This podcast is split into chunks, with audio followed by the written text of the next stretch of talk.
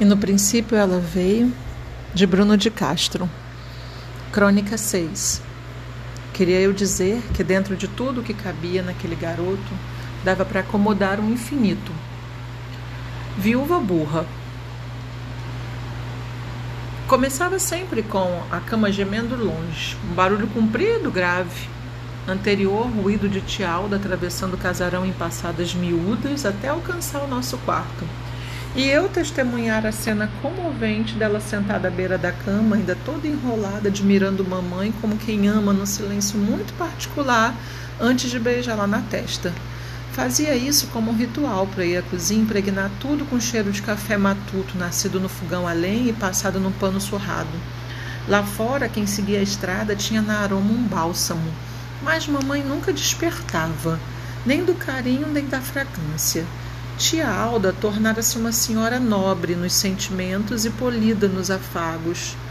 Eram conterrâneas de Cafundó, mamãe e ela, nascidas onde pouca gente quer morada ou moradia. O sertão pode ser árido também das querências.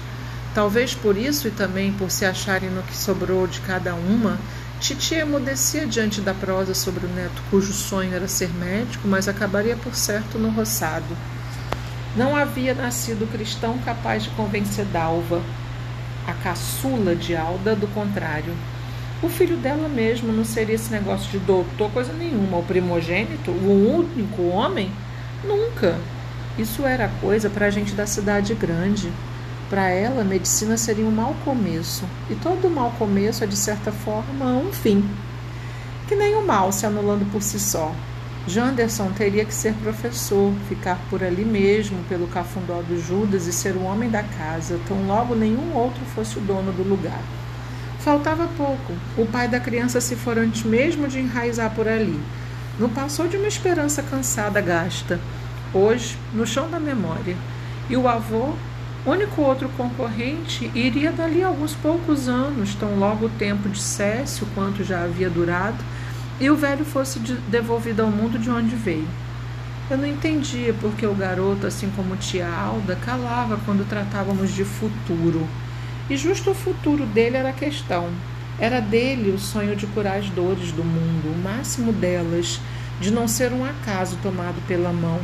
E ali, diante da mãe, uma educadora fincada no sertão pela fé e pela liturgia, se via incapaz de dizer não ao devaneio de ser mais um, apenas mais um ajudar na construção da capelinha para São Francisco de Assis, no alto do alto, a caminho de Jandaíra.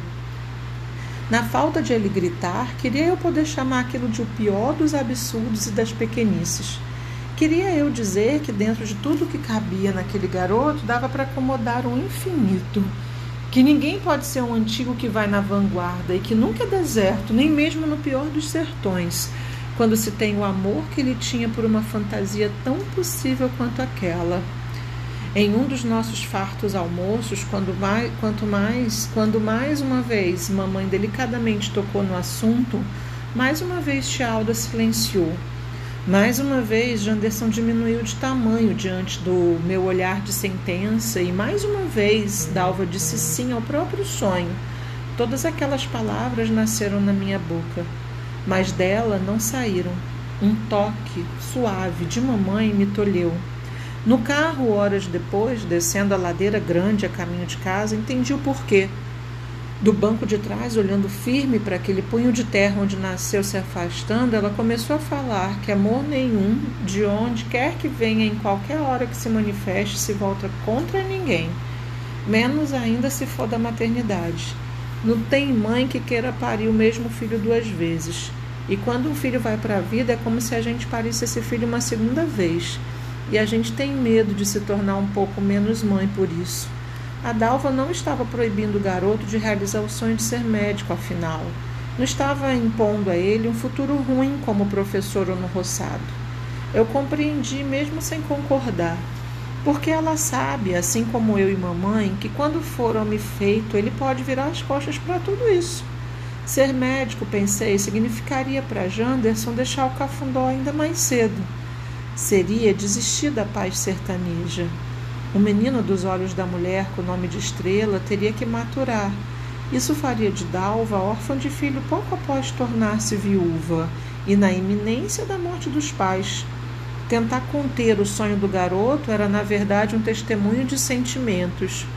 O amor dela não é imperfeito. O amor não é imperfeito. Quem o sente, sim, é imperfeito. Mas até quando se faz o mal pelo amor, se tenta fazer o bem, mesmo que o próprio. Ao querer que o filho fique, Dalva suplica no fundo que ele tenha certeza de um lugar seguro. E o lugar mais seguro do mundo é ao lado dela, dentro dela. A maternidade é uma certeza de futuro, é uma inteligência.